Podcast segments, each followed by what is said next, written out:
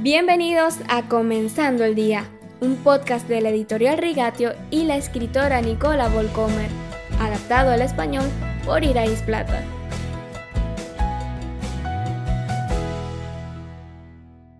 Queridos oyentes, hoy continuamos hablando un poco más sobre David y la casa de Dios.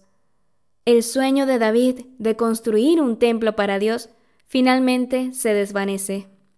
El profeta Natán inicialmente había dado autorización para el proyecto de construcción de David, pero regresa al día siguiente y en nombre de Dios ordena congelar la construcción.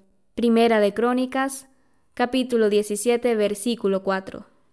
David ha sido demasiado guerrero, ha visto demasiada sangre y violencia. No él, sino su hijo Salomón, un hombre de paz, va a construir el templo. El sueño de David se rompe, sin embargo, no lo encontramos ofendido, decepcionado o devastado. Al contrario, está agradecido y admirado. Él es humilde. Surge un fascinante diálogo entre David y Dios. Dios lanza una promesa justo después de su prohibición de construir el templo. Te anuncio además que yo, el Señor, te edificaré una casa.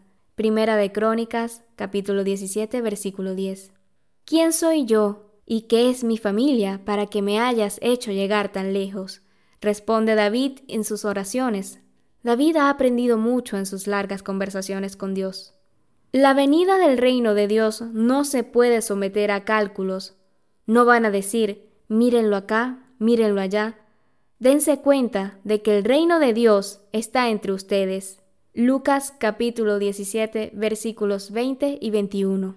Eso fue lo que Jesús dijo más tarde a los fariseos obsesionados con el templo.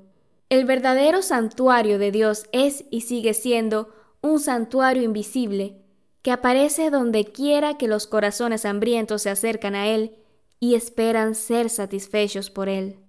La ciudad real que Abraham estaba buscando, la original, es y sigue siendo celestial. La vida en tiendas de campaña sigue siendo, simbólicamente hablando, la suerte voluntaria de Dios, pero también nuestra suerte mientras vivamos en esta tierra.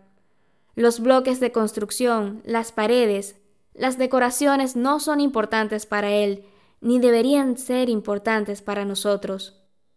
Lo que quizás David no sospechaba del todo es que la casa que Dios quiere construir para él, David, es en realidad la misma casa que David quiere construir para Dios, porque de su linaje vendrá el Mesías, que ofrecerá hogar a todos aquellos que lo buscan, y al que nada le gusta más que reunir a los niños que buscan protección en la sombra de sus alas, como reúne la gallina a sus polluelos.